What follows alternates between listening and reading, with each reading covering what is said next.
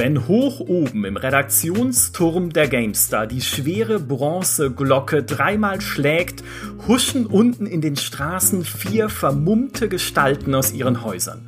Nacheinander schlüpfen sie durch die schweren Eichenholztore des Redaktionsgebäudes, die von Fackeln erhellten Marmortreppen hinauf, vorbei an den polierten Silberharnischen der GameStar-Garde und hinein in die golden getäfelte Ratskammer. Dort, unter dem Kronleuchter der Altvorderen und vor dem Ölgemälde der großen Schlacht von der E3 2017 nehmen sie Platz am kreisrunden Ratstisch, woraufhin der Hammer dreimal niederpocht und der erhabene Ausruf erklingt Hört, hört, ihr braven Leut, es tagt der Hohe Rat der Strategie. Denn wir widmen uns einmal mehr einer Bestandsaufnahme des besten Genres der Welt, in dem sich mit Humankind, den Ankündigungen auf der Gamescom und ungefähr 200 neuen Aufbauspielen ja wieder einiges getan hat. Mein Name ist Michael Graf, mein erster Ratsgenosse bedarf keiner Vorstellung, also kniet nieder vor dem Herrscher des Schattenreichs, Maurice Weber. Ich grüße euch und du machst mal wieder ein durchaus ein respektables Plädoyer für deine geistlosen vorgeschriebenen Einleitungen, Micha. Das war tatsächlich ziemlich schön. Ein größeres Lob hätte ich mir nicht erhoffen können. Ebenfalls wieder mit dabei ist ein immer gerne gehörtes Ratsmitglied, das die perfekte Symbiose aus Altem und Neuem verkörpert, also aus Rundenstrategie und YouTube bzw. Twitch. Herzlich willkommen, Steinwallen. Ich grüße in die Runde, grüße an meine Ratsmitglieder. Der vierte im Rate hat nicht nur vor kurzem seinen ersten historischen Debütroman Die Qualen des Ilios veröffentlicht, sondern musste, äh, durfte auch als freier Autor ungefähr 90 Prozent der zuletzt erschienenen Aufbauspiele für GameStar testen. Hallo, Rainer Hauser. Ja, hallo in die Runde und ich muss sagen, ich komme von weit und fern und äh, mit unserem Imperium steht es gerade nicht ganz so gut es war schon mal größer, mächtiger. Wir sind wie so ein gefallenes großes Reich in Stellaris. Aber jetzt mal schauen, ob wir es wieder beleben können. Ja, es gibt Hoffnung, sage ich, aber es gibt auch Abgründe. Bevor wir darüber sprechen, seid ihr alle erinnert, dass es diesen Podcast auch gibt auf Spotify, iTunes und überall anders, wo es Podcasts so gibt. Mitglieder von GameStar Plus bekommen sogar einen exklusiven RSS-Feed mit doppelt so vielen Folgen, weil jede Woche eine Bonusfolge für GameStar Plus erscheint. Und wer auf GameStar.de in unserem Shop GameStar Plus bestellt und dabei den Rabattcode 25POD, also 25POD eingibt, bekommt sogar 25% Rabatt auf die ersten zwölf Monate. Und jetzt lasst uns über Strategiespiele sprechen. Denn Maurice und ich haben eins gemeinsam, oder sogar zwei Sachen, nämlich auch unser Geburtsdatum. Aber wir haben noch was gemeinsam. Wir haben nämlich beide unlängst angefangen mit Old World, von dem Stefan in seinem GameStar-Test geschrieben hat, es ist eine Perle der globalen Strategie. Stefan, magst du noch mal rekapitulieren, was macht Old World für dich so gut? Old World macht äh, also ähnelt natürlich erstmal so den Klassikern Civilization-like, 4X, rundenbasiert, Welt erkunden, expandieren, gegen andere kämpfen.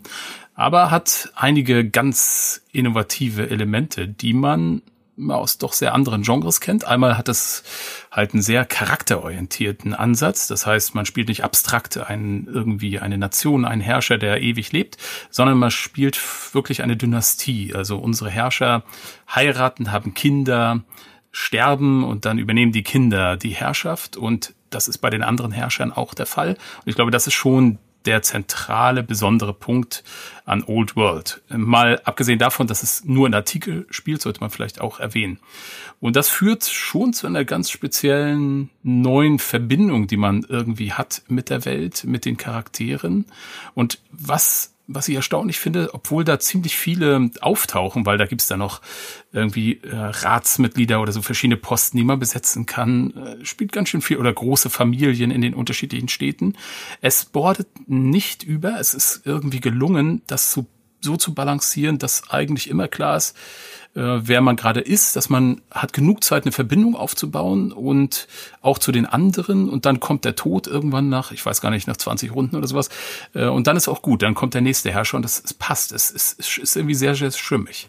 Darüber hinaus gibt es auch unzählige andere Spielmechaniken, sag ich mal, die für das Genre selbst ganz interessant und innovativ sind, also zum Beispiel, dass man nur eine begrenzte Zahl an Befehlspunkten hat, das hat man, glaube ich, in keinem anderen dieser Art Spiele, man muss sich also gut überlegen, was macht man eigentlich jetzt in dieser Runde? Man kann nicht immer alles machen, kann nicht alle Arbeiter bewegen und die Armeen gleichzeitig. Wenn man Krieg führen will, dann gibt's Probleme, weil dann kann man äh, erst recht nicht alle bewegen und, und, und. Da gibt's jetzt eine große Zahl an Dingen zu erwähnen, die da wirklich neu und innovativ sind. Und was am Ende dann doch wirklich erwähnenswert ist, dadurch, dass das ein Jahr im Early Access war und wirklich jede Woche ein neuer Patch kam, ist das Ding am Ende jetzt wirklich sehr, sehr rund. Also gut balanciert.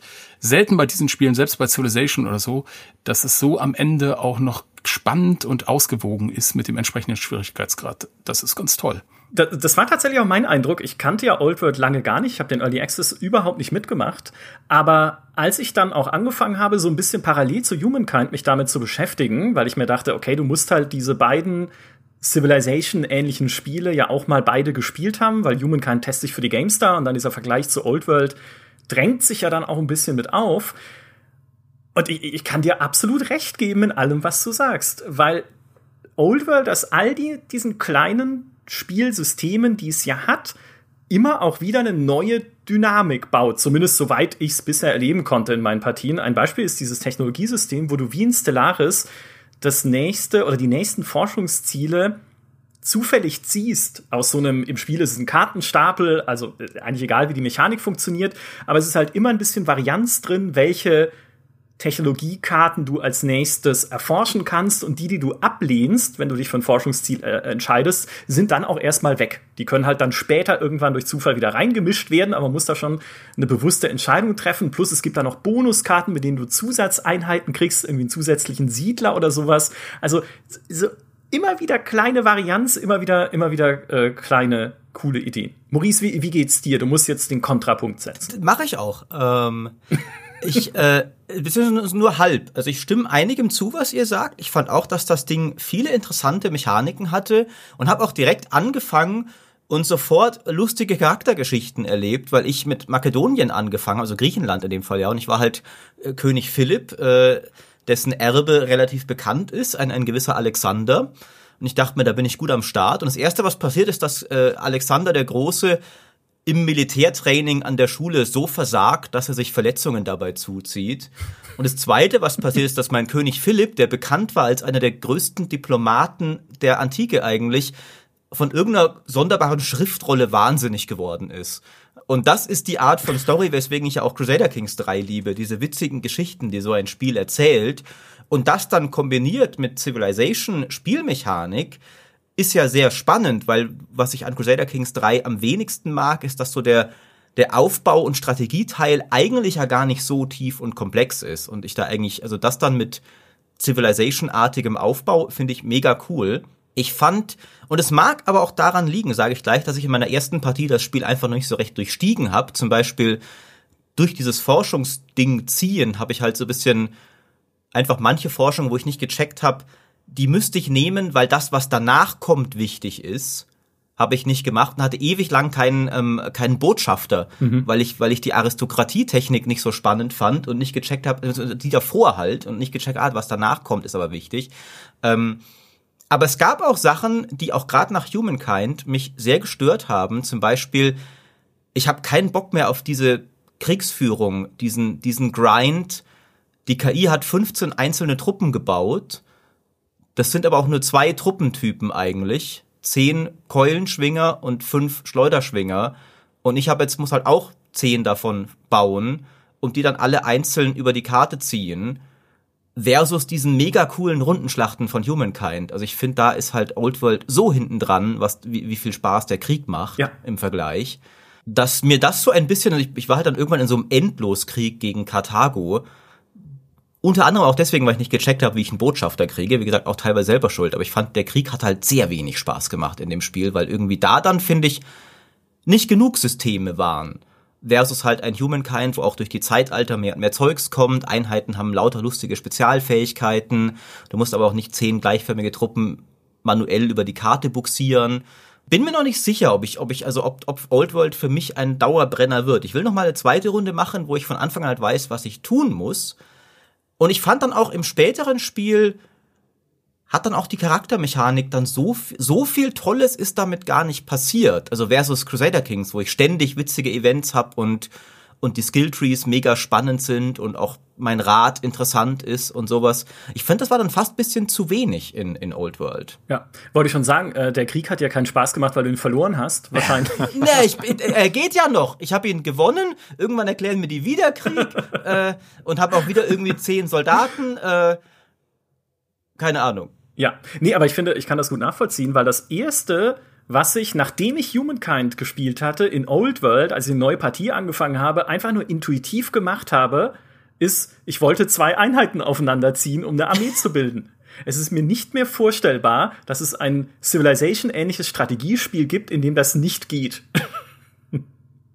Rainer, wie geht's dir? Auch gerade im Vergleich. Du hast ja auch sehr viel Humankind gespielt jetzt, äh, auch für GameStar Guides und auch ein bisschen Old World. Wie, wie siehst du die beiden? Lustigerweise habe ich jetzt in, in, der Vergangenheit auch wieder, in den letzten Wochen auch wieder Civilization gespielt mit, mit einer Multiplayer-Runde.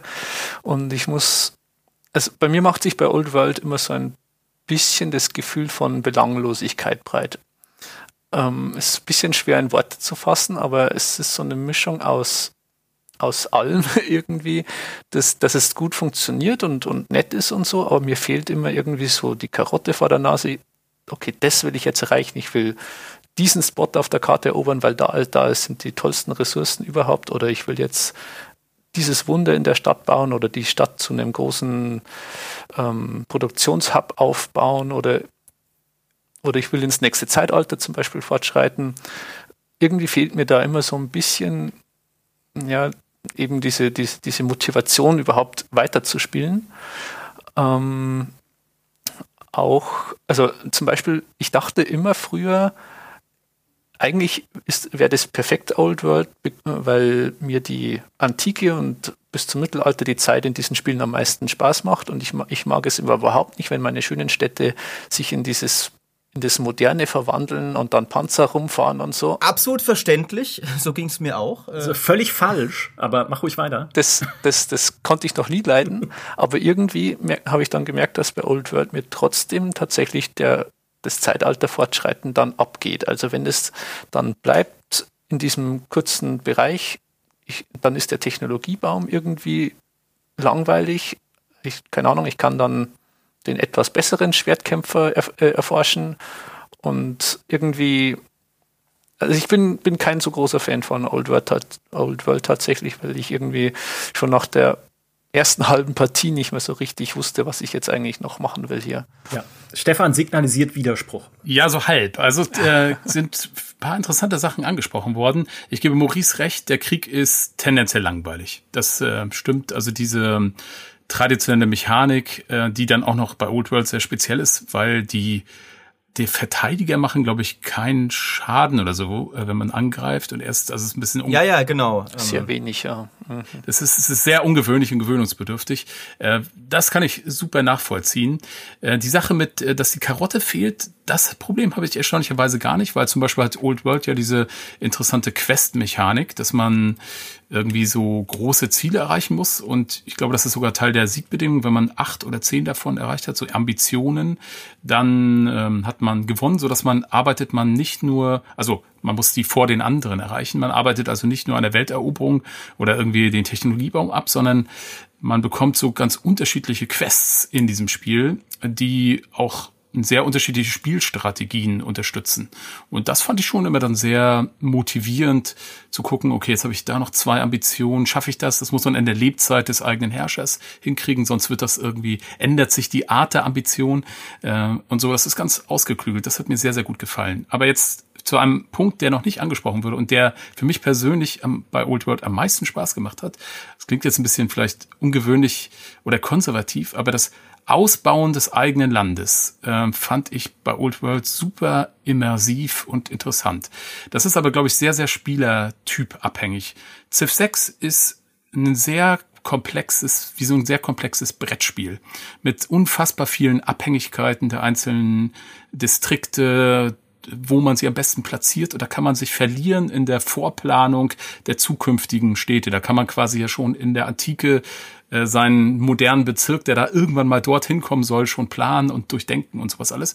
Das ist tatsächlich eine Sache, die ich gar nicht gerne mag, weil das auch gar nicht so immersiv ist. So, ich fühle mich gar nicht so in der Zeit, wenn ich schon dran denke, wo kommt mein Atomkraftwerk hin.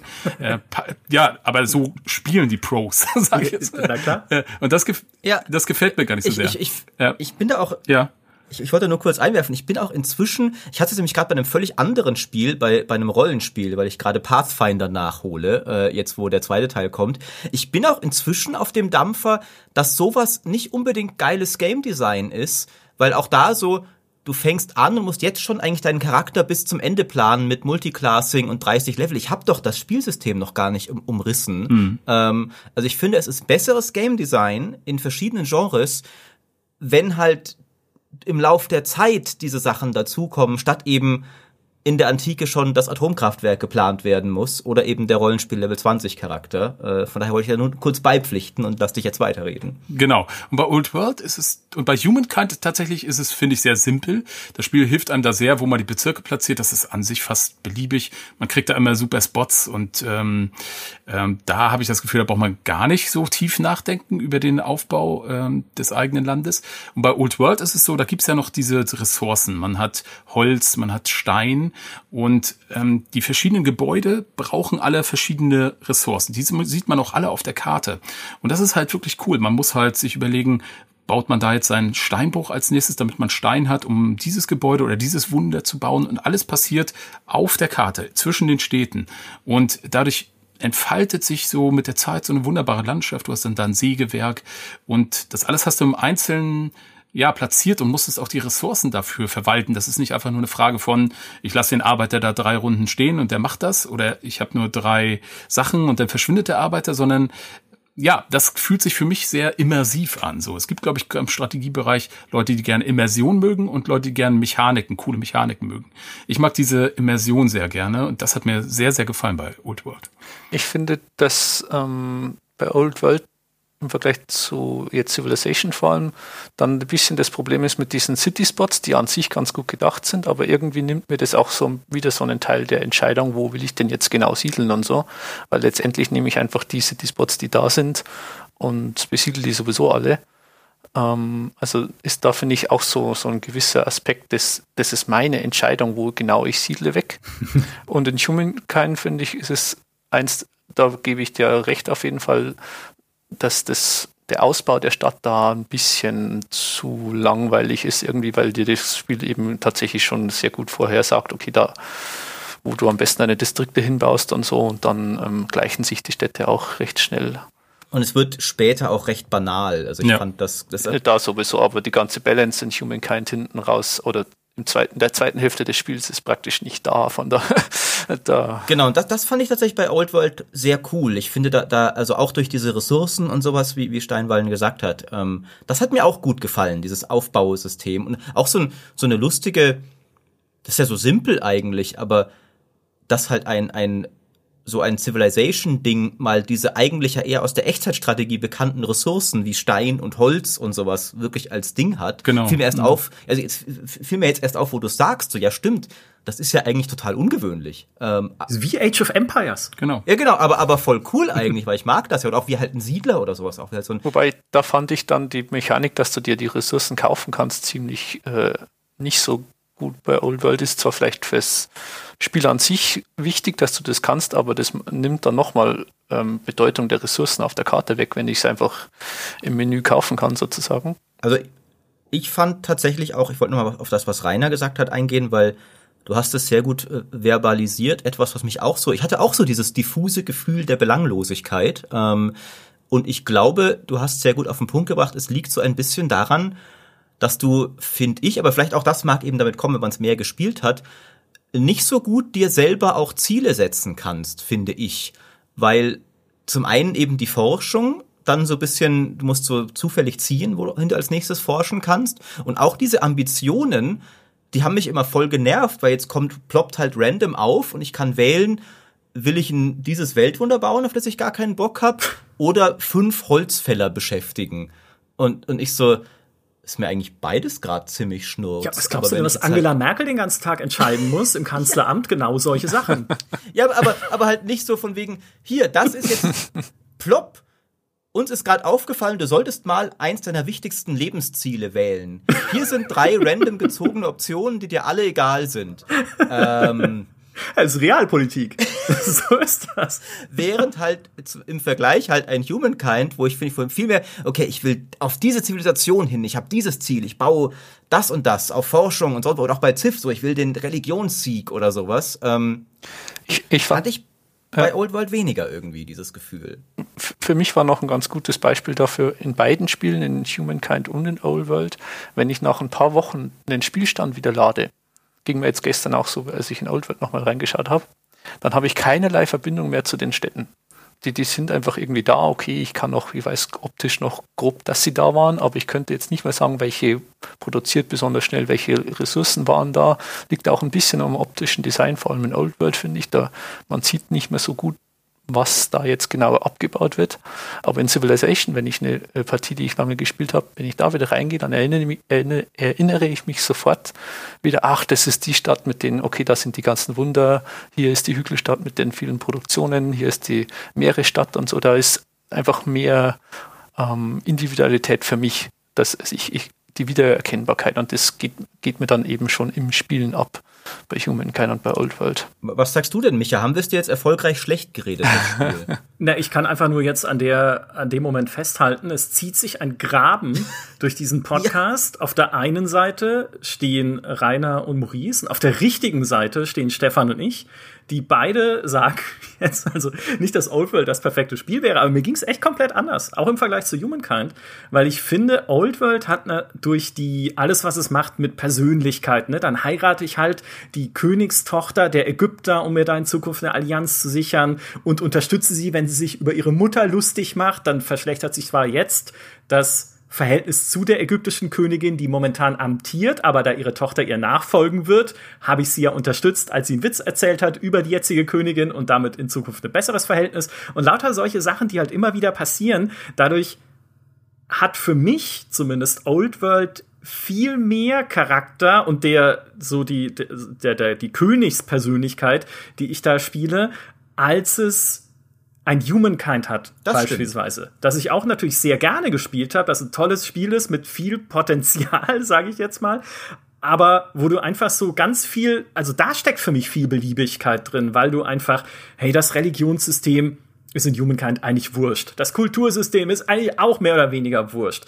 Die Sachen, die du in den Städten baust, sind super wichtig, aber sie sind auch wurscht, weil sie langweilig sind. Was interessiert mich denn, ob da eine Wassermühle steht und eine Schmiede und eine Flussfischerei oder so? Also sind einfach keine interessanten Gebäudeoptionen mit interessanten Auswirkungen, sondern halt immer nur kleine Werteboni und sowas. Und ich hatte in Old World dann viel mehr das Gefühl, hey, du baust hier etwas, das tatsächlich Charakter entwickelt. So, Stefan, jetzt musst du mir beipflichten. Das tue ich, aber ich will vielleicht einen Schritt zurücktreten, weil ähm, du, Rainer hat am Anfang relativ hm, wie soll ich sagen, pessimistisch oder äh, traurig eingeleitet. Wir, unser Land, es liegt in Ruinen. Ich finde das überhaupt nicht. Also wenn du mit unser Reich, das Reich der Strategiespiele meinst, es ist doch Wahnsinn. Wir haben sozusagen in diesem Jahr mit Old World, mit Humankind und natürlich mit Civ 6 äh, drei Spiele, die ähnlich sind, aber doch sehr anders sind und auf jeder auf, auf seine Art doch auf einem relativ hohen Niveau agiert, dass jeder Spielertyp und ja, jeder irgendwo seinen Platz findet. Ich finde, das ist eine fantastische und ziemlich luxuriöse und prosperierende Situation für Strategiespieler. Das stimmt. Das stimmt ähm, schon. Also gerade die Globalstrategie, die ist ganz gut unterwegs momentan. Ich habe in meinem Bericht auch so ein bisschen noch die Echtzeitstrategie und teilweise auch die Aufbaustrategie so, im Hinterkopf ja, gehabt.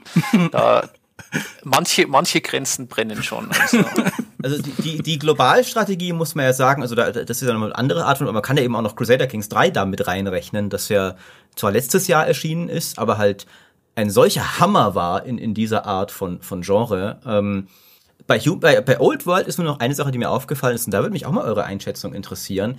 Das Spiel kennt halt kein Schwein, habe ja, ich den Eindruck. Ja, also, das ist ähm, echt ein Problem, ja. Ich, ich habe halt, ich habe halt auch nach, weil, weil ich habe halt so gemerkt, so okay, ähm, ich, äh, verdammt, ich bin nicht ganz der Meinung von Steinwallen, aber Steinwallen kennt sich super gut aus. Ich suche mal auf YouTube andere Leute, die mir recht geben, um mich dann besser zu fühlen. Und dann habe ich gemerkt, verdammt, es gibt niemanden, weil überhaupt niemand überhaupt irgendwie Content zu diesem Spiel macht. Ich guck mal auf Reddit. Ah, da sind irgendwie gerade so Sachen mit neuen Upvotes im offiziellen Subreddit. Und ich habe das Gefühl, das ist wieder mal so ein Spiel, das sich halt komplett ins Abseits geballert hat durch die Epic-Exklusivität. Also die Story dahinter war ja durchaus, dass Epic das Spiel erstmal gerettet hat, glaube ich, weil irgendwie der Publisher pleite ging oder es fallen gelassen hat. Das ist ja ein kleiner Indie-Entwickler und nur Epic das dann überhaupt erst finanziert hat. Aber jetzt ist halt so, ich glaube, es weiß überhaupt niemand, dass das da ist weil die Leute halt nicht im Epic Store auf die Suche nach coolen Strategiespiel-Geheimtipps gehen, während auf Steam sind ja haufenweise solcher Spiele, wo, ah, Patreon ist draußen, hier so, also so, so kleinere Strategiespiele auch, die man halt auch dadurch erst entdeckt auf Steam. Und Old World hat, glaube ich, einfach noch niemand entdeckt. Sie scheinen ja aber auch selbst nicht daran zu glauben, wenn sie, wenn sie immer noch keine deutsche Version rausgebracht haben. Das, also ich meine, es hat ja noch nicht mal Sprachausgabe, also es wäre jetzt nicht so schwer, das Spiel auch zu übersetzen. Ja, auch. Äh, ich möchte nur kurz festhalten, dass Maurice gerade in einem Nebensatz alles zusammengefasst hat, was gerade schlecht läuft in der Welt mit, okay, ich habe eine bestimmte Meinung, aber Leute, die sich auskennen, haben eine andere Meinung. Also suche ich mir einfach Leute, die aber trotzdem auch meine Meinung haben und fühle mich damit besser. Wahnsinn. Aber grundsätzlich, ja, ist richtig. Und es ist aber auch, also. Ja, ich gehe jetzt auf, auf Anti-Old-World-Demonstrationen, weil ich irgendwo im Internet gelesen habe, dass das Spiel doof ist. Ähm, das ist so weit und und irgendwie, der, der Vetter meiner Tante hat gesagt, er hat gesehen, dass dieses Spiel unterschwellige Botschaften hat, die dich dazu bringen, äh, ich weiß nicht, irgendwas Dummes zu machen.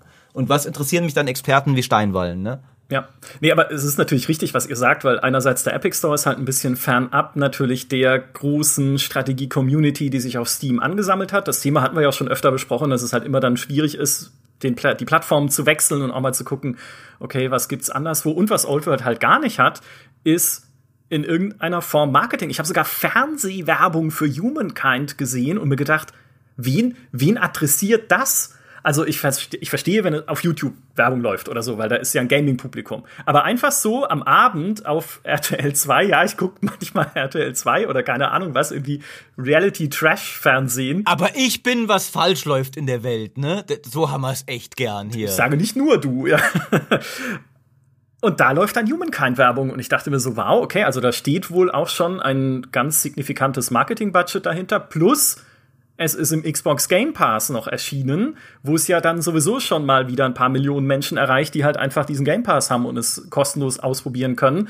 Also da haben sie schon viel richtig gemacht und vielleicht aber auch im Sinne von Old World, weil dadurch wieder neue Spieler an das Genre rankommen, die jetzt dann die Globalstrategie mal ausprobieren und dann vielleicht auch mal in den Podcast reinhören. Hallo, um zu gucken, okay, was gibt's denn noch und was könnte denn auch cool sein? Und da finde ich ist dann Old World schon eine Empfehlung.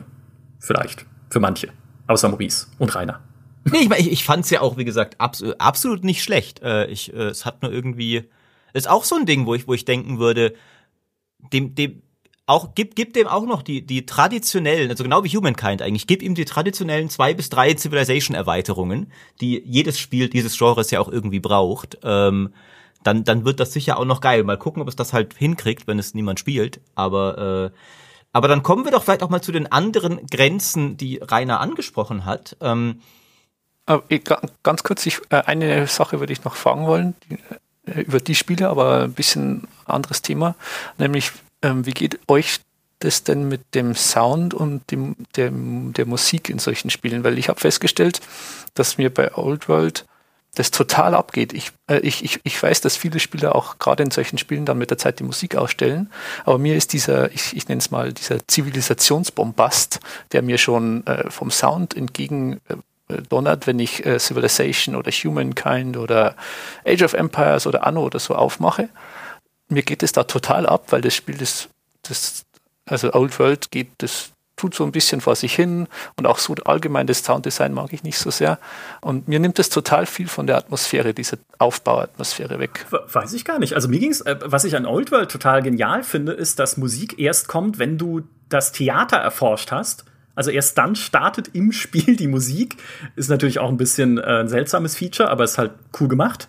Ich glaube, ich, glaub, ich habe die Griechen gespielt, die das von Anfang an haben, deswegen habe ich das gar nicht gecheckt, aber wie gut. Ja, das ist, das ist ganz clever. Aber dieses, also mir, mir geht's oft tatsächlich auch so, dass ich bei Spielen, aber das ist auch bei den Paradox-Spielen, die ja tolle Soundtracks haben einfach, äh, oder auch bei Civilization immer der Fall. Irgendwann mache ich alles aus und schaue nebenher Let's Plays oder Steinwallen-Streams oder sowas. Ja, du, du bist dann meine Begleitung zu den ganzen Sachen. Oh mein Gott. Also ich, ich kann nur meine Empörung von vorher wiederholen. Ich bin also, was falsch läuft in der Welt, oder was? Du, du bist hier, ja, ich meine, wenn man es mal zusammenfügt, was du gerade gesagt hast, dann ist ja nur ein Schritt zu, ja, ich guck dann irgendwann RTL 2, während ich, äh, während ich meine Rundenstrategie spiele. Aber merkst du, wie perfide ich jetzt Stefan in mein Boot gezogen habe, indem ich sage, ich schaue auch, also ist ja nicht gelogen, ja, ich schaue auch seine Videos. Nee, jetzt kann er mir nicht widersprechen. Das lehne ich trotzdem total ab. Bist du, aber Stefan, hast du auch gemerkt, wie dich damit in ein Boot mit RTL 2 gesetzt hat, ne? der, der Content, den Michael Graf beim Strategiespielen konsumiert. Steinwallen und Big Brother. Kontrastprogramm. Also ich bin auch empfindlich, wenn Musik irgendwie nicht passt. Aber ich finde es bei diesen Spielen, also gerade jetzt habe ich das noch gut in Erinnerung, sowohl Old World als auch Humankind, die haben, finde ich, einen ganz tollen Soundtrack. Also fand ich auch. Ähm, ich, den habe ich auch konsequent angelassen, weil er sehr atmosphärisch war. Und ich glaube, für Old World hat zuletzt sogar hier Christopher Tin, der ist ja ein Kumpel von dem Entwickler, also äh, von Old World, der hat, glaube ich, noch ein extra Musikstück noch komponiert. Also bin von beiden Soundtracks sehr begeistert.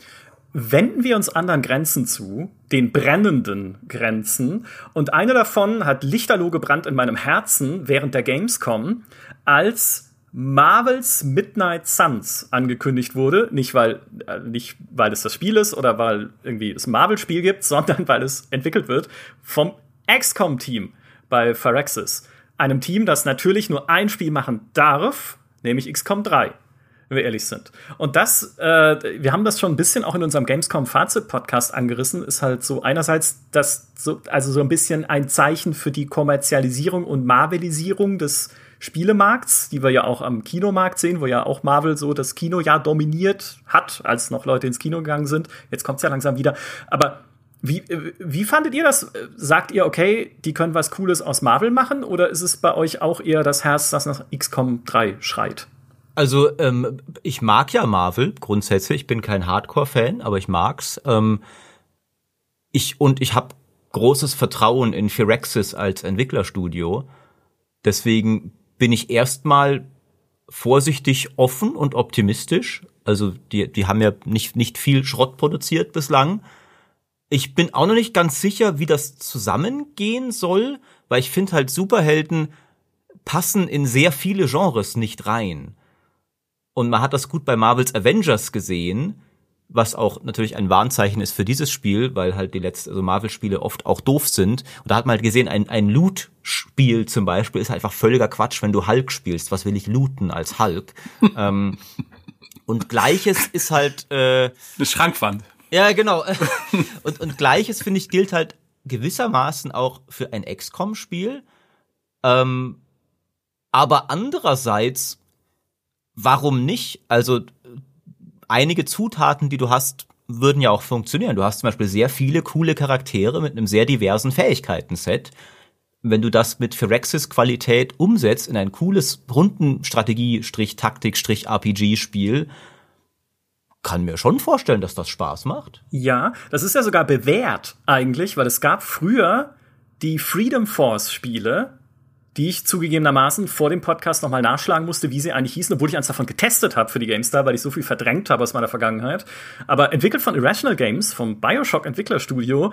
Und die waren super. Natürlich, war geil, weil eben. ja, weil da halt diese Superhelden gegeneinander kämpfen mit ihren Fähigkeiten, damals als Echtzeitstrategiespiel, aber es hat riesen Spaß gemacht und sie waren mega witzig, muss man auch sagen. Also super lustige, wahrscheinlich war es ganz furchtbar und jetzt alle, die sich angucken, sagen, oh Gott, wie kann man den Humor haben? Aber ich fand immer sehr lustig, wie sie diese Zwischensequenzen da so im Comic-Stil noch reingebaut haben mit irgendwie. Also ich war da ungefähr zehn, deswegen ist mein Humor sowieso entschuldigt, aber ich fand sie auch lustig. Ja, okay, vielen Dank. Siehst du, jetzt sind wir wieder auf einer Wellenlänge, Gott sei Dank. Also, also ich finde die Entscheidung ziemlich riskant in gewisser Weise, äh, das zu machen, weil ja, wie soll ich sagen? Es sind ja zwei Zielgruppen, die angesprochen werden. Einmal diese Superhelden-Fans und einmal die, ich sag mal, XCOM, Rundenstrategie-Fans. Und die Frage ist, diese Schnittmenge muss ja anständig hoch sein. Und das kann ich tatsächlich persönlich nicht beantworten. Ich kann es so von mir sagen. Ich finde Superhelden super langweilig. Ähm, ich finde XCOM toll und äh, aber in dem Moment ist das Spiel für mich erstmal komplett uninteressant, weil ich es mir irgendwie nicht richtig, also ich kann mir das nicht vorstellen, das interessant zu spielen. Weil was fand ich toll an XCOM? Zwei Sachen. Einmal die Progression der eigenen Leute mitzuerleben von quasi einem popligen kleinen Soldaten bis hin zu einem spezialisierten Elite-Kämpfer. Und zum Zweiten dieses tolle Management der ganzen Basis und, und, und sowas alles. Und gut, das Letztere könnte man vielleicht noch integrieren, aber diese Progression, wie soll das denn funktionieren beim Superhelden, der ja eigentlich durch Superkräfte von Anfang an ausgezeichnet wird? Ähm, also klar, es ist alles irgendwo machbar, aber puh, also ich bin gespannt. Ja. Und skeptisch. Man muss ein bisschen disclaimern, äh, wir nehmen den Podcast ja auf, bevor wir erst das Gameplay gesehen haben. Wir konnten schon mit den Entwicklern sprechen, also mit Phyrexis, so über ihre Pläne, aber noch haben wir nicht eins zu eins gesehen, wie es ausschaut. Da seid ihr jetzt vielleicht, wenn ihr das hier hört, schon weiter als äh, wir. Was ich aber halt trotzdem irgendwie so äh, nachdenkenswert finde bei Midnight Suns, ist einfach, für wen machen sie das? Und wenn man halt schaut, okay, Marvel ist natürlich eine relativ breite Marke. Es gibt auch genügend, also ne, Maurice, ich mag die Marvel-Filme auch sehr gerne. Äh, gibt auch genügend Erwachsene, die das kennen und mögen. Aber was ich so als allererstes gedacht habe, als sie das gesagt haben, äh, war, naja, es ist halt auch eine Marke, die ein junges Publikum sehr gut erreicht. Und natürlich noch viel besser erreicht als XCOM, weil wer unter 30 Jahren kennt XCOM noch. Rainer, ich will dir nicht zu nahe treten, ich weiß nicht ganz genau, wie alt du bist, aber Aber ne, so, also im Prinzip ein, ein, also ich will jetzt nicht sagen, die Kinderversion von XCOM, aber also die, die Gefahr, das ist die Gefahr, die ich so ein bisschen sehen würde, dass man es eher ausrichtet. Also ich meine nicht, dass XCOM jetzt das äh, super hardcoreigste Strategiespiel gewesen wäre, aber dass man eher halt in so eine in so eine Massenmarkt Mainstream Richtung geht und für ein jüngeres Publikum entwickelt als für für mich einfach. So. Ja, das, das ist ja so, eine, so ein Kalkül, das halt aufgehen kann oder auch katastrophal daneben gehen kann. Also kann halt auch sein, also ich verstehe das auch und, und grundlegend würde ich auch sagen, ist ja auch nicht verkehrt, ab und an das Strategiegenre zu versuchen, einem neuen Publikum nahezubringen. Aber andererseits ist jetzt, glaube ich, nicht so, dass jeder Halo-Fan Halo Wars gespielt hat. Wo man sagt, ah, machen wir doch mal ein ATS für Leute, die sonst nur Shooter spielen. Ähm, und auch ein Gears Tactics zum Beispiel war jetzt, glaube ich, nicht der durchschlagende Supererfolg. Also ist jetzt bislang nicht so von Erfolg gekrönt. Und man muss auch noch sagen, die Marvel-Marke im Gaming-Kosmos ist halt einfach beschädigt. Also das, das, das ja. stinkt halt sofort nach verkauftem Trash-Spiel und Firaxis macht jetzt Lizenzschrott. Das Einzige, was mich davon abhält, das Spiel abzuschreiben, ist halt, dass Firaxis wirklich ein Entwickler ist, der ein, der bei mir einen sehr hohen Stellenwert genießt, im Sinne von, dass ich mir nicht vorstellen kann, dass die Schrott machen würden. Aber das habe ich von Blizzard auch mal gedacht, ne? Oh, jetzt hast du, äh, ja, dann, du hast schon, äh, jetzt hast du die nächste brennende Grenze überschritten, ja. verbal. Denn die, Rainer hat es vorhin schon gesagt, die Echtzeitstrategie hat ihre vielen Probleme momentan, über die wir auch schon lang und breit äh, gesprochen haben. Aber jetzt ist noch ein weiteres hinzugekommen für StarCraft 2, oder, Rainer? Ja, schon hat sich jetzt schon ein bisschen angekündigt in der letzten Zeit, aber ähm, Blizzard zieht sich da halt auch zurück aus dem Spiel oder hat, hat sich auch schon, also es wird nicht mehr weiterentwickelt. Schon vor einer Weile sogar. Also das war so ein so ein, so ein semi, semi-offizielles Todesurteil. Sie haben halt gesagt, dass sie weitgehend Leute abziehen und keine neuen Inhalte mehr kommen. Ich glaube, sie werden erstmal schon noch Balancing-Patches weitermachen, so ein bisschen. Aber es war schon recht klar, dass halt jetzt so, dass das Kapitel StarCraft 2 neigt sich seinem Ende, bisschen so wie Heroes of the Storm auch, dass er schon vor einer Weile so semi gekillt wurde und schon noch bisschen weitergeht, aber man hat gemerkt, es ist jetzt nicht mehr eine Fokusstrategie der Firma, auf dieses Spiel zu setzen. Ja, man merkt, man, äh, man merkt es auch an der Ausrichtung im E-Sport-Bereich, weil sie da auch die Unterstützung, die läuft jetzt noch ein, zwei Jahre und dann ist die auch vermutlich tot von Seiten von Blizzard und das ist dann schon das, das Zeichen, dass sie da keine großen äh, Zukunftspläne mehr haben. Und dann stellt sich natürlich die Frage auch im Hinblick auf das Warcraft 3 Debakel, ähm, ob Blizzard überhaupt jemals nochmal in dieses Genre vordringen wird oder ob diese Provinz im Reich komplett wegfällt, einfach so wie, wie England im, äh, im Römischen Reich einfach auf einmal nicht mehr aufgetaucht ist in der Geschichtsschreibung. ja, es kommen einfach keine Nachrichten mehr aus, aus StarCraft. Genau, ja. ist einfach weg. Ja, ähm, ist eigentlich, ist, ist genau meine Vermutung. Also ich finde, du merkst einfach, Blizzard oder auch das Blizzard unter Activision hat kein Interesse mehr am ATS-Genre. Also du hast ja, ich habe immer noch keine Ahnung, wie, wie Warcraft 3 Reforged überhaupt passiert ist, aber das, das wirkt ja wirklich wie so ein, das haben sie irgendwie enthusiastisch angefangen und dann mittendrin gemerkt, Moment Leute, ATS ist doch eigentlich Schwachsinn heutzutage. Warum, warum machen wir das eigentlich nochmal? Oh scheiße, lass, lass mal alles rausgeben und schnell wie möglich abhandeln und, und die Features zusammenkürzen äh, und jetzt am besten nie wieder darüber reden. Was ja genau ist, was sie gemacht haben. Und Blizzard sowieso, also jetzt haben sie auch gerade sowieso erstmal die Aufgabe vor sich, als Firma wieder respektabel zu werden und irgendwie sich intern so umzustrukturieren, dass man als Spieler auch wieder guten Gewissens hoffen kann, dass diese Spiele unter menschenwürdigen Bedingungen entstanden sind ich sehe da kein Zukunftsszenario, wo irgendwer mal wieder sagt, lass uns doch mal wieder ein Echtzeitstrategiespiel machen. Also wo soll sich das lohnen? Und es ist halt dann e- extrem schade, weil dann damit letztendlich zwei der drei ganz großen Marken wegfallen und wir dann alle Hoffnung auf Age of Empires setzen müssen. Und Age of Empires, finde ich, ist ein spannender Fall, weil da ja auch ein bisschen, man kann fast sagen, das ist ja fast schon das Gegenteil dessen, was Firaxis macht mit Marvel's Midnight Suns, weil, äh, also zumindest so viel ich bisher von Age of Empires 4 gesehen habe, das Spiel wird exakt für mich entwickelt, aber damit auch, könnte man ihnen zumindest vorwerfen, Relic und Microsoft, ein bisschen mutlos. Weil ja einerseits, ne, auch aus meiner Perspektive würde ich sagen, okay, was ich möchte, ist eine modernisierte Version von Age of Empires 2, weil da schlägt mein Herz aus der Vergangenheit.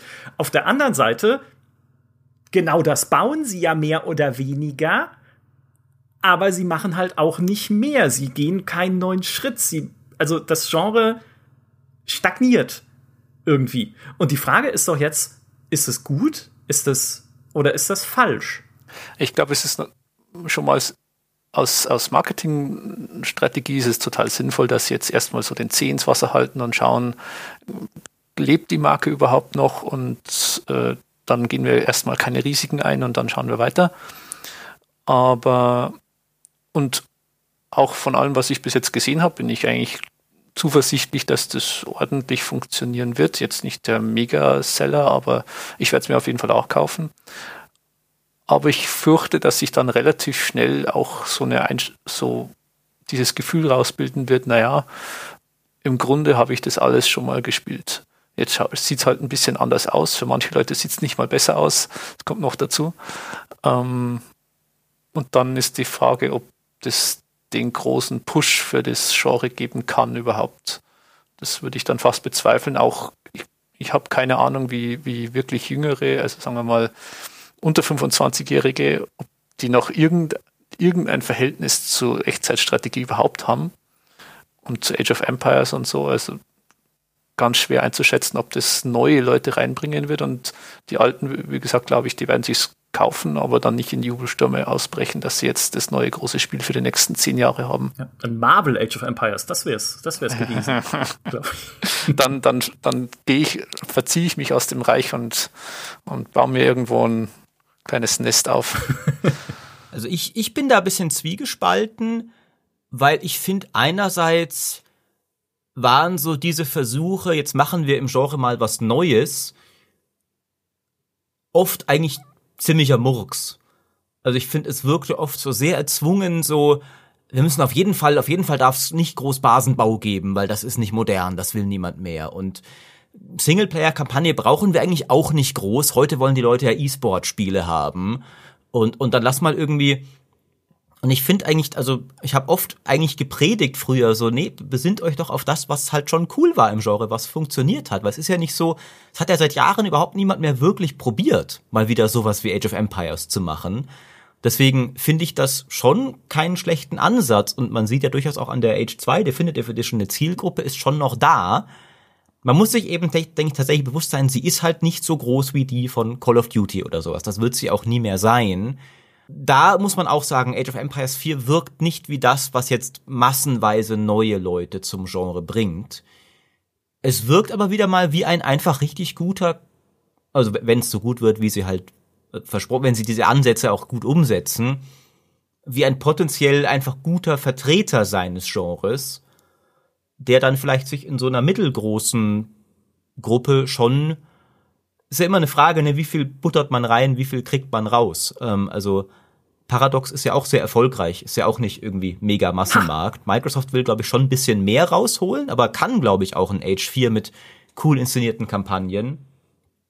Und vielleicht zeigen sie dann damit wieder, dass es da schon sich auch lohnen kann, halt so ein vielleicht zweieinhalb A Strategiespiel mal wieder zu machen, so bisschen mehr. Ähm, ja. Und ja. dafür. Maurice, du kannst Gedanken lesen. Ja.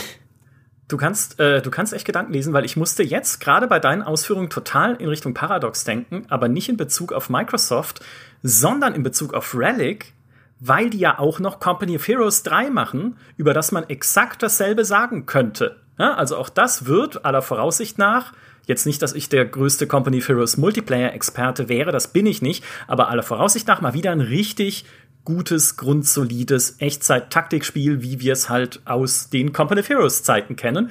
Und so positioniert sich Relic halt gerade auch in so einer, in dieser Echtzeitstrategie-Nische mit AOE 4, das ist wie damals, und Company of Heroes, das ist wie damals, die so ein bisschen wie das wirken, wo sich halt Paradox schon vor langer, langer Zeit reingesetzt hat mit seiner Grand Strategy, wo sie halt auch gesagt haben, okay, da können wir, kennen wir uns aus, da können wir gute Spiele entwickeln, und von denen können wir auch gut leben, wenn wir sie mit DLCs weiter versorgen. Und ich hoffe ein bisschen, dass das, egal was jetzt Microsoft und Sega sagen, ja, sie arbeiten ja auch noch für unterschiedliche Publisher, was das Ganze wahrscheinlich wieder ein bisschen komplexer macht. Aber ich hoffe, dass das ein bisschen die Zukunftsperspektive von Relic ist. So, wir machen Echtzeitstrategiespiele und supporten die auch weiter. Ja, ganz wichtig. Hallo Blizzard weil wir gesehen haben, hey, es ist eine Nische, die nach wie vor geliebt wird, nicht von Millionen Leuten, aber wir können davon leben und wir mögen das Genre halt auch selber.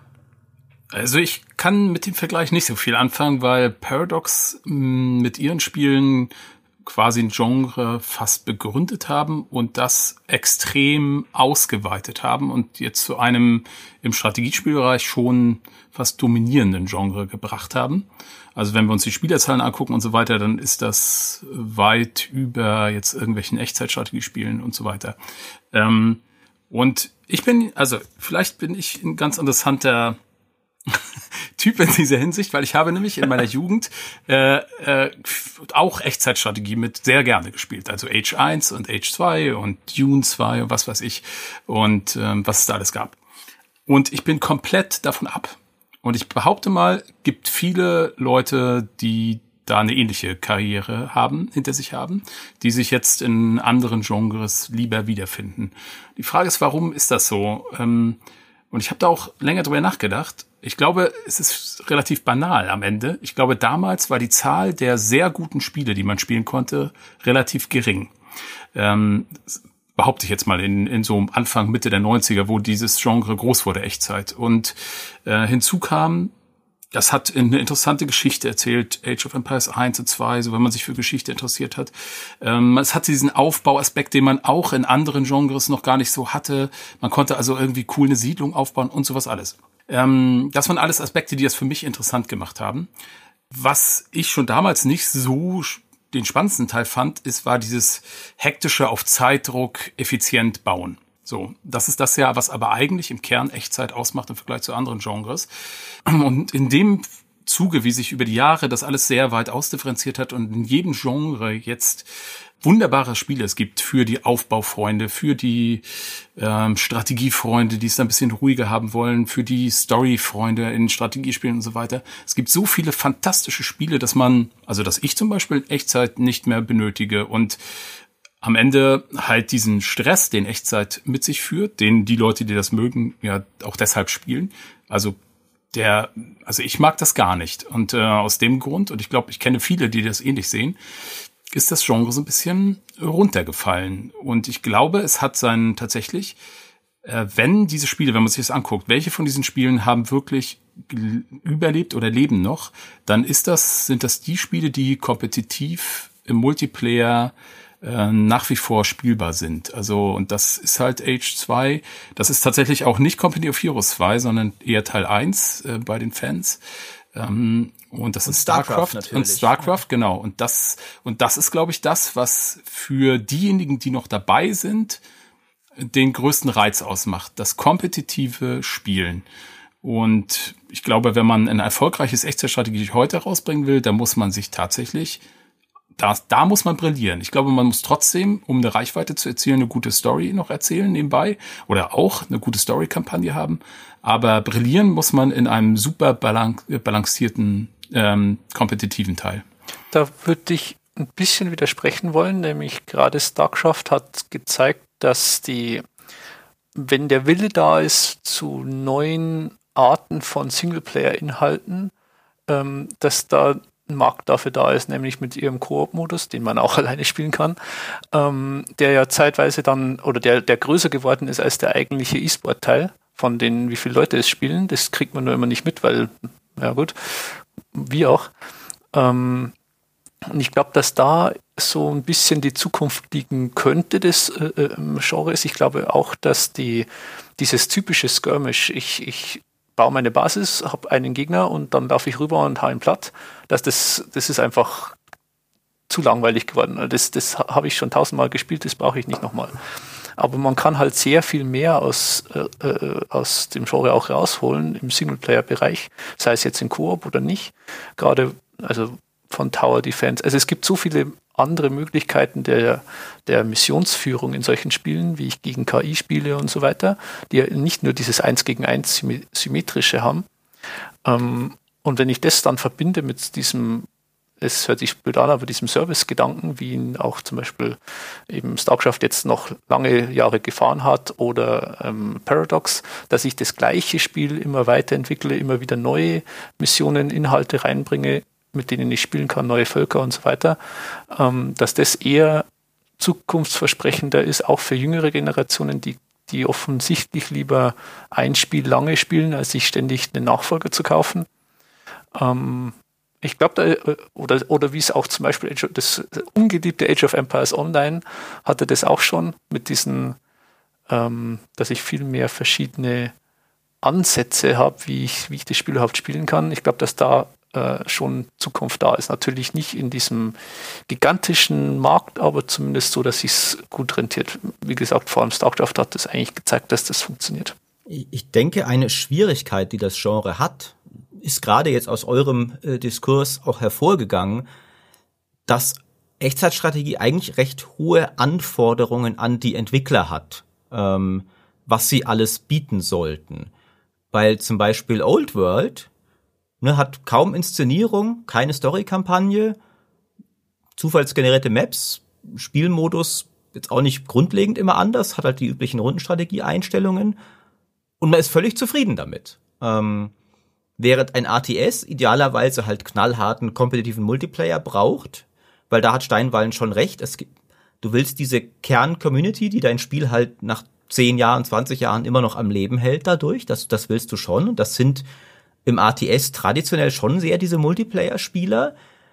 Ich finde nur, es wird oft auch bisschen das Pferd falsch rum aufgezäunt, wenn man sagt, und die kriegt man, indem man ein, nur ein knallhartes E-Sport-Spiel macht, weil ja all diese Spiele, die das heute haben, ihre Spieler nicht unbedingt von Anfang an, glaube ich, darüber rekrutiert haben. Also ich glaube, es ist eher so, auch in StarCraft, das war ja gar nicht gedacht, also Blizzard war ja selber überrascht, als sie dann irgendwie, wie was, in, in Korea sind wir jetzt halb Nationalsport schon, what? Ähm, die hatten ja eine mega gute Story-Kampagne, um neue Spieler reinzukriegen genau. und sie erstmal mhm. einfach zu begeistern und dann von zehn Spielern für die geile Story-Kampagne bleibt dann einer hängen, der sagt, und ich mache das jetzt knallhart im Multiplayer. Age 2 genauso. Das hat halt, glaube ich, einfach viele reingekriegt, äh, wie ich damals auch, der zehnjährige Maurice, der halt, ey, das ist ja Mittelalter-Strategiespiel, ich kann da voll hier Historie, Genghis Khan, habe ich gerade irgendwie ein Buch drüber gelesen, voll gut. Äh, und dann erst irgendwann später vielleicht den Multiplayer entdeckt hat. Und deswegen braucht ein ATS trotzdem halt auch geile Kampagnen, die gut inszeniert sind und eben idealerweise vielleicht auch noch, was Rainer sagt, so ein Modus, weil das ist, was ich auch bisschen fürchte, jetzt neue Spieler reinzukriegen, weil Age of Empires Multiplayer ist halt mega stressig. Also das ist richtig, richtig übel. Man macht sich keine Vorstellung, wenn man es nicht kennt und denkt, ah, Age ist doch eher so eins von den bequemeren ATS, da kann ich nett Mittelaltersiedlungen bauen. Nee, nee, nee, das ist brutal. Und da habe ich auch so ein bisschen die Befürchtung, dass Age 4 nicht unbedingt genug macht, um da Leute reinzukriegen oder ihnen vielleicht auch was zu geben, was Multiplayer ist, aber nicht dieser brutale Multiplayer. Sowas wie der man hat ja auch zum Beispiel bei Anno gesehen, die Leute hatten voll Bock auf diesen Koop-Modus. Das glaube ich schon so ein bisschen. Also das Spiel muss an sehr vielen Fronten abliefern, glaube ich. Für dann vielleicht immer noch nicht den Ertrag, den Call of Duty einfach hat. Also es garantiert nicht, aber ihr wisst, was ich meine halt. Also du musst sehr viel bei, bei RTS richtig hinkriegen, um dann auch nur vielleicht einen mittleren Erfolg zu haben, so zwei bis drei Millionen Leute. Und das macht dieses Spielgenre vielleicht auch so schwierig und so unattraktiv für Entwickler. Ja, ich kann auch noch eine Front aufmachen. Was für mich nämlich damals diese Echtzeitstrategiespiele ausgezeichnet hat, als ich noch klein war, war einfach das Gefühl, dass kein anderes Genre, kein andere, keine andere Art von Spiel Schlachten so groß und umfangreich darstellen kann wie die Echtzeitstrategie. Ja, wenn in einem Command Conquer siehst du halt die Panzer da rumfahren, Infanterie rennt durch die Gegend, drüber fliegen Flugzeuge. Bei Edge of Empires hast du diese Ritterheere, Reiterei, Pikeniere, die Katapulte hinten auf den, die dann irgendwie auf einer Anhöhe stehen. Und das war für mich immer so diese Kernfaszination Echtzeitstrategie, auch in dem Company of Heroes und so weiter. Dieses Gefühl, hey, hier erlebst du eine wirklich große Schlacht. Und das haben uns dann die Shooter weggenommen, beziehungsweise die Actionspiele insgesamt. Also heute, wenn ich halt eine große Schlacht in richtig cooler Grafik erleben möchte, spiele ich halt, weiß ich nicht, Battlefield oder wenn es Mittelalter ist, Chivalry oder sowas. Und das RTS-Genre könnte das gar nicht in dieser modernen Technik einfangen, weil es immer noch auf die Draufsicht angewiesen ist. Alles, was man in 3D machen kann bei Echtzeitstrategie, ist, ist ein Horror, ja, wenn wir uns an Force Commander und die ganzen Kameraverrenkungen äh, erinnern. Da ist halt dann, ne, deswegen schlägt mein Herz halt auch für Homeworld, weil da macht eine 3D-Kamera wenigstens Sinn und ist zumindest aus meiner Perspektive gut zu bedienen und macht es auch bis heute zu dem Untergenre der, der Echtzeitstrategie, das ich am ehesten und meisten weiterhin liebe, auch wenn es in 3D ist, nämlich diese Weltraumstrategie, weil die halt auch tatsächlich dreidimensional ist und da die 3D-Perspektive Sinn macht, während es bei allem, was landgebunden ist, halt einfach das Top-Down ist und Top-Down ist halt per se leider heute eine relativ langweilige Perspektive für ein Spiel. Ich weiß nicht. Also ich bin erstmal bei dir. Ich finde eben auch, das war für mich auch immer, was RTS halt cool macht. Also dass du halt, du hast einfach viel mehr Schlachtenatmosphäre, als wenn du das gleiche rundenbasiert erlebst. Ähm, das ist auch was, was ich sagen würde, weil, weil, weil äh, Steinwallen ja gemeint hat, so dass ATS mehr und mehr Daseinsberechtigung verloren. Das ist halt, finde ich, das eine, was es halt immer noch gut kann und ja, was ihm genau. auch die Aufbaustrategie und die Rundenstrategie nie wegnehmen können. Ich finde aber, also für mich kratzt halt, also Chivalry bewirkt bei mir nicht, dass ich sage, ah ja, da kann ich ja Schlachten viel besser erleben als in Total War zum Beispiel, weil ich will ja, also ich will ja die Draufsicht ich will ja auch zum Beispiel Herr der Ringe, ja, wenn du dir mal anguckst, was sind denn die coolen Perspektiven? Ist doch nicht, wenn du ganz nah an einer Figur klebst, sondern du siehst das Pelennor-Feld und 10.000 Rohirrim reiten gleichzeitig los. Das ist doch was geil ist. Ähm, und nicht dann, ja, und jetzt schnell die Kameraperspektive, siehst du nur Eomer. Ja, das kann ich in Chivalry haben. Aber nicht die Armee, die von oben losreitet. Blöderweise macht natürlich Age of Empires das auch nicht, weil da sind 50 Ritter schon ein großes Heer. Äh, Total War ist so eins der wenigen Spiele, das das noch wirklich voll halt macht. Ähm, aber es geht schon, finde ich. Ähm, ja, und Total War gibt's ja auch genau. noch mit Warhammer 3, was äh, dieses Jahr noch kommt. Also immerhin, da ist auch, auch hier, äh, auch wenn es natürlich die Rundenstrategie mit der Echtzeitstrategie mischt, aber auch hier haben wir eine kleine Fackel der Hoffnung auch für dieses ganze Genre. Ich meine, aber mir gibt's nichts, ne, sage ich auch dazu. Warhammer ist ich hatte immer gedacht, da kommt zusammen was zusammen gehört. Total War und Warhammer passt ja, beides, beides kommt aus Großbritannien. Irgendwie ist eigentlich, die Entwickler sind eh Fans von Warhammer, das wusste ich vorher schon, als sie die historischen Spiele gemacht haben. Also, aber das sind nicht meine Spiele. Vielleicht spiele ich es jetzt endlich, wenn man alle drei Kampagnenkarten der drei Warhammer-Spiele zu einer großen Weltkarte zusammenschweißen kann. Aber dann ist es ja wieder ein Globalstrategiespiel. Ja, aber mit, mit Echtzeit-Schlachten, die sind ja das Wichtigste dabei. Ja, die überspringe ich. Ja, das ist ja von vornherein das äh, Problem meines Erachtens an Total War. Da kann man sich auch lange drüber unterhalten, ähm, dass sie diese Genres vermischen und es gibt Leute, die vor allem das wegen der Echtzeit spielen und vor allem wegen der Kampagne äh, andere. Ähm, jetzt kann man sich streiten, ob es beides dann wirklich hinkriegt oder nicht hinkriegt. Ich kenne ja viele Leute, die einfach die Schlachten schnell skippen oder so schnell wie möglich erledigen. Und da ist auch wieder so ein typisches Problem dieser Draufsicht. Das finde ich auch ein bisschen schade, ehrlich gesagt, an diesen Total War Spielen. Die geben sich so viel Mühe, das irgendwie toll zu inszenieren, die Schlachten. Aber wenn man das spielt oder auch Leuten zuschaut, die das spielen, äh, da geht es darum, möglichst schnell, möglichst gut, sozusagen die beste, weitest entfernte Perspektive zu haben, um gut Strategien und Taktiken zu entfalten. Da sieht man mal kaum jemanden, der mal wirklich reingeht, ranzoomt, weil wenn du das im Echtzeit dann auch spielst und nicht pausierst, da hast du dafür keine Zeit. Das ist immer so ein bisschen schade. Man muss sich dann, man muss eigentlich pausieren und mal ranzoomen, um sich das anzugucken. Aber das taktische funktioniert dann da leider nicht. Das stimmt durchaus. Äh, ich denke, man kann abschließen, was man noch festhalten muss, halt bei ATS, glaube ich, ist halt wirklich, weil wir haben ja jetzt schon alle so ein paar Sachen gesagt, so, wir sind uns nicht sicher, ob das noch erfolgreich sein kann und wird. Ähm, ich glaube halt, wir, wir erleben gerade so ein bisschen die letzte Chance dieses Genres.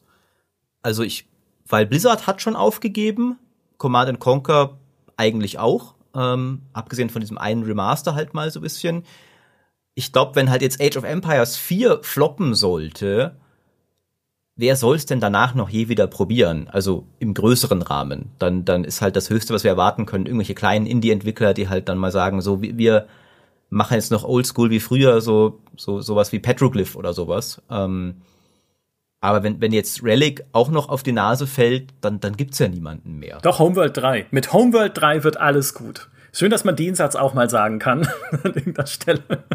Ja, das stimmt, das stimmt. Äh Aber ist das wirklich so? Das Genre ist doch einfach, ich würde anders, ich würde behaupten, das Genre ähm, hat sich vielleicht totgesiegt. Also das ist einfach so ausdifferenziert. Ich meinte, wir haben heute die ganzen Aufbauspiele, die ja auch weitestgehend in Echtzeit laufen.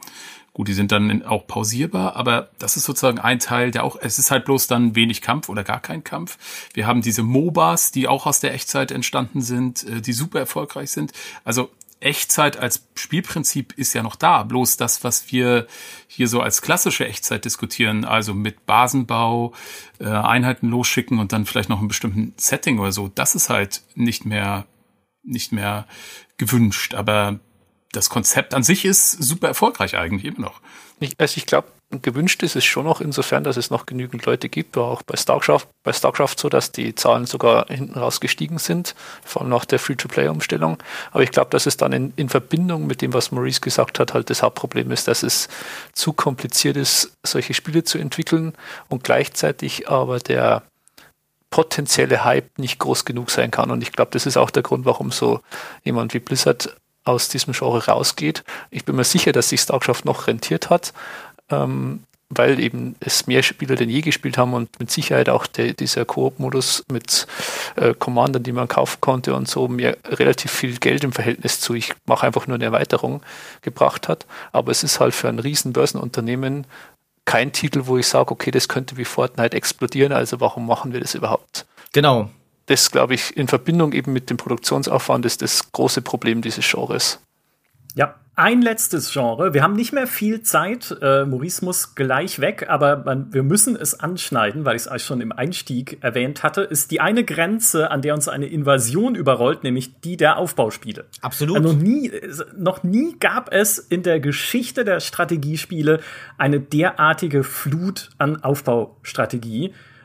Wie gesagt, Rainer hat irgendwie 90 Prozent davon getestet. Also da ist auch echt für jeden was dabei. Aber äh, ich meine, Rainer, du kennst jetzt ja auch viele davon.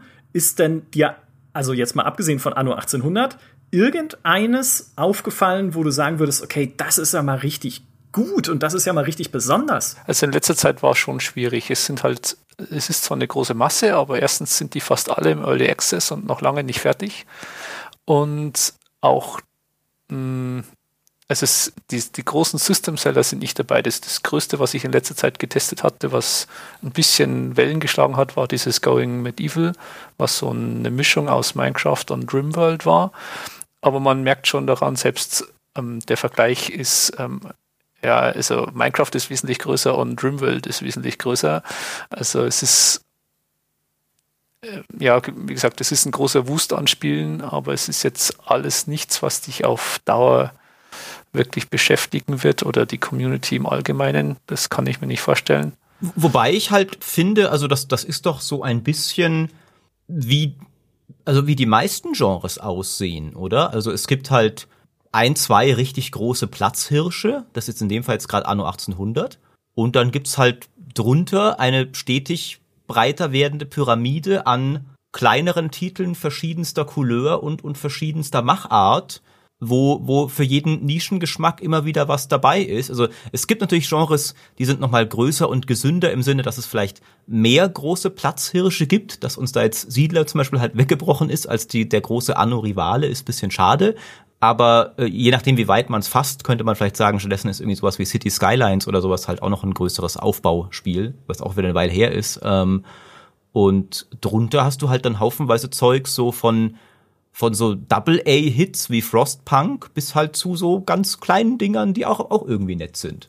Ich glaube, der Unterschied ist halt, dass es vorher sowas kaum gab. Vor allem dieses Early Access System, glaube ich, bietet halt vielen Ein-Mann-, Fünf-Mann-Entwicklern die Möglichkeit, auch Strategiespiele anzufangen.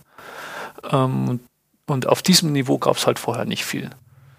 Ja, und die erfüllen, also damit erfüllt sich ja auch das, äh, was Stefan auch gerade angerissen hat, dieses Aufbau. Ich meine, die könnten ja auch was anderes machen, ne? All diese Teams, auch wenn du Early Access machst, wenn du ein kleines Indie-Team bist, könntest du ja auch sagen, okay, ich mache jetzt ein Echtzeitstrategiespiel, ein klassisches, mit irgendwie Basisbau und Truppen ausheben und so. Aber ein Großteil dieser Teams im Strategiegenre macht jetzt Aufbau. Das ist das Boom-Untergenre sozusagen, äh, das es, das es gerade gibt. Zwei Titel müssen, müssen aber hier unbedingt genannt werden, die doch noch hervorstechen aufgrund ihrer außergewöhnlich hohen Qualität. Beide sind noch im Early Access. Das eine ist Foundation, dieses eigentliche Siedler. Wir brauchen Siedler eigentlich nicht. Foundation gibt's schon.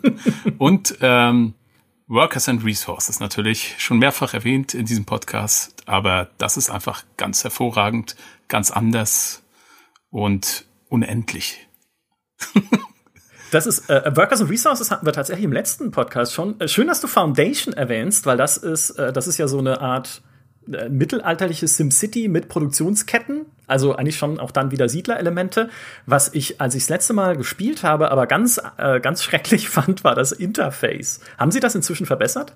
Ja, es gibt mit dem letzten großen Update ein komplettes Interface-Update. Das sieht jetzt richtig schick Ach, aus. Gut, dann, dann erfüllt es tatsächlich all meine Träume und Maurice wird noch trauriger, weil er keinen Siedler kriegt. Ich bin tatsächlich, es bin ja nicht nur ich.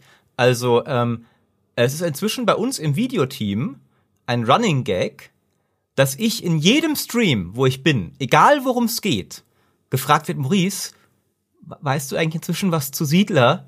Und gerade am, am Montag haben wir noch einen, einen, Talk zu Age of Empires 4 aus unserem Gamescom-Stream hochgeladen. Der Top-Kommentar, okay, ist jetzt bisschen off-topic, aber habt ihr eigentlich mal was vom neuen Siedler gehört?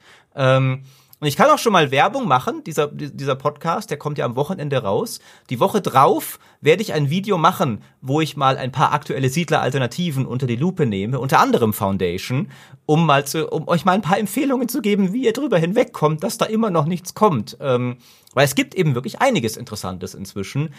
Aber es ist schon schade, dass Siedler irgendwie. Ich hatte mich echt drauf gefreut. Es ist wirklich schade, dass das so, äh, so brach liegt. Ähm, Aber ich glaube, die Krux ist doch, wo ist denn der Platz für ein neues Siedler in diesem modernen Aufbaugenre? Weil ich habe ja vorhin gesagt, es gibt etwas für alle Geschmäcker. Es gibt dieses Patreon, was so ein bisschen banished ist, aber sehr stressfrei. Du kannst da drucklos aufbauen, mehr oder weniger. Es gibt halt Rimworld und die diversen Rimworld Ableger in anderen Genres, wie dieses Starmancer auf einer Raumstation, was absolut super hart unfertig ist im Early Access, aber ne, das fließt halt ein. Going Medieval haben wir schon gesagt, sind ja auch diese Rimworld-Anleihen eingeflossen. Es gibt sowas wie Industries of Titan, dieses Cyberpunk-Aufbauspiel, dem zwar langfristig die Puste ausgeht, aber was einfach ein cooles Setting hat. Also es gibt so viele inzwischen Aufbauspiele, die unterschiedliche Geschmäcker bedienen was kann denn da heute ein Siedler überhaupt noch besonders machen, außer dass halt der Name Siedler draufsteht? Ich glaube, das ist momentan das, was auch Ubisoft umtreibt bei dem Ding. Das glaube ich auch. Und wir haben es ja schon vor zwei Jahren auf der letzten Gamescom, die noch in echt stattfand, konnte man es ja schon quasi anspielen. Es war ja schon spielbar. Das Spiel ist ja machte einen fast fertigen Eindruck, ehrlich gesagt. Es ist total bizarr. Hast du es gespielt, Steinwall? ja. Wie fandest du es? Ich habe es ja auch gespielt, damit mich interessieren. Wie, ja, ich fand's, äh, ich sag mal in Ordnung, aber ich habe mir die gleiche Frage, ich habe mir die gleiche Frage gestellt wie Micha. Es es gibt inzwischen so viel cooles Neues in dem Genre äh, und das hat irgendwie gar nichts richtig Neues außer dass es alles ein bisschen hübscher ist, vielleicht noch ein bisschen ausgefeilter, noch ein paar neue kleine Mechaniken, aber nichts, was, sag ich mal, ein Frostpunk dazu bringt oder was ein Workers dazu bringt. Äh, selbst von der Ästhetik würde ich inzwischen sagen, Foundation ist niedlicher, weil es auch von dem ganzen Rastern weggeht. Also ich, ich finde auch, ehrlich gesagt, bei Anno ist es traurig, dass sie immer noch in den Quadraten denken ähm, und die Straßen alle nur eckig sind und sogar die Gleise. Das finde ich lächerlich für ein modernes Spiel. Ähm, aber Foundation ist ein komplett gridfreies Spiel, wo du, wo alles rund ist und du kannst alles drehen und hochziehen und, und, und bauen, wie du willst. Äh, selbst das hat das neue Siedler nicht, sondern das ist in Hexfeldern baut man da. Also, also ich würde würd zwei Dinge einwerfen. Ähm, das eine ist, wir hatten es schon mal auch in, in unserem Innovationspodcast. Ich finde der Wunsch nach dem großen Neuen wird mir oft auch bisschen überbewertet, weil Siedler ist halt für mich die Essenz des Aufbauspiels. Siedler muss nicht revolutionär sein. Im Gegenteil, immer wenn es das versucht hat, ist auf die Nase geflogen. Aber einfach mal wieder ein Aufbauspiel, das einfach alle Kerndisziplinen gut macht, wird mir völlig reichen. Und wo halt ein Siedler, finde ich, einfach schon rausstechen kann, ist halt auf blöd gesagt das Geld von Ubisoft. Also halt äh, ja. nicht, ja, wir sind, also blöderweise, aber es scheint ja nicht zu funktionieren. Ich meine, das wäre halt, also wenn es gut gelaufen wäre, halt nicht, wir sind drei Jahre im Early Access und jetzt kommt mal ein Update, wo wir ein gutes Interface einbauen. Sondern ein, ein Spiel, das halt rauskommt und fein poliert ist und gut aussieht und alle Sachen gut macht, wie auch in Anno 1800 zum Release ja schon. Das war ja einfach ein hochwertiges Aufbaujuwel, weil da halt einfach mehr Ressourcen hinterstecken als so ein Ein-Mann- Steam Early Access Projekt haben kann. Und das wäre halt, wo ich den, den Raum eines Siedlers sehen würde, halt einer der, der Platzhirsche. Also auch wie ein, ein, ein Call of Duty oder so nicht jedes Jahr das Shooter-Genre neu erfindet. Ähm, trotzdem fragt niemand, wo hat denn Call of Duty noch Platz im Shooter-Genre, wo ich doch hier meine ganzen coolen Zwei-Personen-Taktik-Shooter-Dinger auf Steam habe. Ja, aber Maurice, wenn man irgendwie zehn Jahre kein Spiel gemacht hat, dann kannst du nicht mit der alten, altbackenen Formel rauskommen, meines Erachtens. Vielleicht nicht. Bei Call of Duty, da, da nimmt man den das nicht, ja, nimmt man ihn auch übel, aber das erscheint alle zwei Jahre und da ist klar, dass da keine Sprünge passieren, aber so weiß ich nicht. Also Siedler und Innovation ist sowieso gefährlich. Das letzte, was ich in der Eben. Richtung gesehen habe, wurde dann später zu Champions of Antera und und ging in Steam unter. Oh, okay. Niemand will Innovation bei einem Siedler. Dann tatsächlich, ja, weg, weg mit der Innovation. Orientiert euch. Ich meine, es, das Schwierige ist ja tatsächlich. Ja, aber dann kann man auch Siedler 3 spielen. Also ist doch nach wie vor ein gutes Spiel. Ja, genau. genau, eben. Das wollte ich ja nämlich auch gerade sagen. Und es hat sich halt einfach viel getan in den letzten Jahren unter anderem bei einem Frostpunk, dass es halt geschafft hat, das Genre nochmal zu ergänzen, um halt eine spannende Ebene mit diesen Entscheidungen und der Moral, die halt drinsteckt und so weiter. Und dann hast du halt daneben, natürlich kannst du es machen, das altbackene Siedler, aber weiß halt nicht, ob das der Anspruch ist bei so einer ehrwürdigen Serie. Wir werden es sehen. Ja? Ich meine, vielleicht werden wir es auch nicht sehen, vielleicht kommt es nie raus. Äh, das ist ja so ein bisschen meine Befürchtung aktuell. Ähm, und, und ich meine, also es wird ja irgendwas katastrophal schiefgelaufen sein. Deswegen glaube ich inzwischen auch. Ja. Will ich irgendwie gar nicht sagen, dass ich hier die, die Weisheit für mich gepachtet habe. Ich habe mir halt einfach wirklich so ein so ein, ein, ein schönes klassisches Aufbauspiel halt in, in modernem Grafikgewand und so mit, mit modernem Feinschliff, modernen Komfortfeatures gewünscht davon. Ähm, gar nicht irgendwie ein, ein, eine Neuerfindung des Rades. Weil ich finde halt dann, dann doch, das ist dann doch noch gar nicht so leicht zu finden, einfach mal so ein schönes klassisches Mittelaufbau, Mittelalteraufbauspiel, das halt einfach rundum gut ist. Also wo ich nicht sagen muss, da gibt's haufenweise Probleme noch im Early Access, schwierig und sowas. Ähm, das, das, das finde ich ist halt schon, das ist der Platz, den ich für ein, wo ich gehofft habe auf das neue Siedler. Ähm, Gerade jetzt, wo Anno das Mittelalter ja auch scheinbar irgendwie dauerhaft hinter sich gelassen hat, wollte ich einfach ein schönes AAA Mittelalteraufbauspiel haben. Ähm, von Siedler und mehr, mehr Anspruch habe ich da gar nicht. Und ich glaube auch, das würde auch gerade jetzt auf dem modernen Aufbauspielmarkt gäbe es da durchaus noch genug Interesse dafür. Also jeder Banished-Spieler wird sich das doch anschauen äh, und so weiter und so fort. Aber du hast natürlich recht. Ich, ich bin auch großer Fan von den Spielen, die also Frostpunk war eins der besten Spiele der letzten Jahre für mich und ich habe mich so gefreut, als sie den zweiten Teil angekündigt haben. Ähm, ich sage gar nicht, dass ich nur das Alte will, ähm, aber von, von Siedler, wie gesagt, auch bei Age bin ich ja auch jemand, der erstmal sagt, ich will nicht die Revolution, macht einfach das Geile wie früher mit so bisschen, mit, mit schlauen, eher so Detailverbesserungen als jetzt irgendwie Grund, grundneu erfunden. Ich hätte ja noch eine, eine Frage an Maurice ähm, wenn du dich entscheiden musst, was, was hättest du lieber, ein gutes neues Siedler oder äh, Schlachter Mittelerde 3? Oh, oh du Monster. Äh, echt, also beides wirkt ja inzwischen ähnlich wahrscheinlich. Ähm, ja. aber oh, das ist, äh, das, das, da pickst du dir zwei Spiele raus, die in meinem Herz den größten Platz haben. Mein erstes und das, mit dem ich die meiste Zeit meines Lebens verbracht habe. Ich glaube insofern Schlacht um Mittelerde, das halt einfach tatsächlich, wie Stefan auch gesagt hat, ich hätte Bock auf einen Siedler, aber es füllt jetzt nichts mehr, was mir von sonst nichts gegeben wird. Das stimmt schon. Also ich kann mir auch einen Patreon anschauen und sowas und krieg zumindest so ein bisschen meinen Mittelalter-Aufbau-Kick. Wo kriege ich meinen Mittelerde-Schlachten-Kick? Nur von Moddern, die ausgerechnet an Warhammer Total War nicht ran dürfen, das sich am meisten anbieten würde, weil Games Workshop da sich querlegt. Ähm, deswegen, ja, Schlacht um Mittelerde 3, das, das wäre, das, das, ah, das wäre ein, ah, ich darf gar nicht drüber nachdenken. Und damit enden wir in diesem hohen Rat der Strategie in einem unerfüllbaren Traum für Maurice. Wundervoll. Wer weiß, vielleicht kommt es auch irgendwann. Wie immer, ja, ständig. Ich bin hier der arme, traurige Mensch. Wer weiß, was Relic noch macht. Ne? Jetzt, wenn sie eh ein extra Strategiespiel nach dem anderen machen für verschiedene Publisher, vielleicht sagen sie dann auch, komm, lass uns auch noch irgendwie ein Mittelerde-Strategiespiel dranhängen, wie es auch immer dann heißen mag. Das wäre so geil. So, es gab ja auch mal War of the Ring, ne, was so auf den Büchern basiert hat und nicht auf dem Film. Könntest du auch das fortsetzen oder so. Also ich meine, also es, es, es, es gibt ja jetzt wieder auch die Serie, wenn Amazon dazu sagen würde, wir hätten noch Bock auf ein cooles Lizenzspiel dazu, ne? Lass doch mal Relic hier. So wie das MMO, was sie gecancelt haben. Geh weg, Michael. Geh einfach weg. ja. Was? Ja. Aber eigentlich Total War würde sich auch perfekt eignen für Witzigerweise, da habe ich mal mit einem Entwickler geredet, ähm, der gesagt hat, das wäre für sie gar nicht mehr so spannend nach Warhammer, weil ähm, Herr der Ringe Total War ja relativ ordinär letztlich doch wäre, weil wie viel Magie hast du? Ja, okay. Du hast mhm. neun Zauberer in der ganzen Welt, ähm, von denen, äh, nee, nee, nee, nicht mal neun, also äh, neun Ringgeister, ich bin ganz blöd, äh, also neun, neun Flugeinheiten, plus vielleicht auf der bösen mhm. Seite, dann die Adler, die aber eigentlich kaum eingegriffen haben. Dann hast du fünf Zauberer sind's, genau, in der ganzen Welt.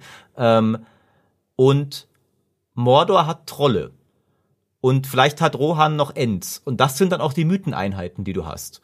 Äh, und der Rest ist eigentlich Medieval. Gleichermaßen würde ich aber sagen, ist gut, aber viele Leute wünschen sich auch Medieval wieder. Also ich fände Herr der Ringe Total War mega geil, aber die haben sich so gesagt, so ist gar nicht so spannend für uns, eigentlich so von der Entwicklerseite her.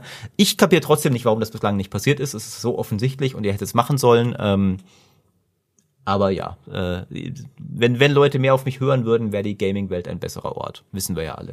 Der Rat hat gesprochen. Das war's mit unserer Bestandsaufnahme des, Strate äh, des Strategiegenres. Vielen Dank an euch drei. Es war ein toller Talk. Das war äh, auch, wir haben tatsächlich alle Themen geschafft, die hier auf meiner Liste standen, bis auf eins. Das verrate ich aber nicht. Das besprechen wir einfach beim nächsten Mal. Vielen Dank für euch, äh, vielen Dank für euch. Auch das, ich bin sehr dankbar für euch, ich bin euch dankbar und ich bin auch allen dankbar, die uns diesmal wieder zugehört haben. Macht's gut und bis zum nächsten Podcast. Tschüss. Adios. Tschüss. Ciao.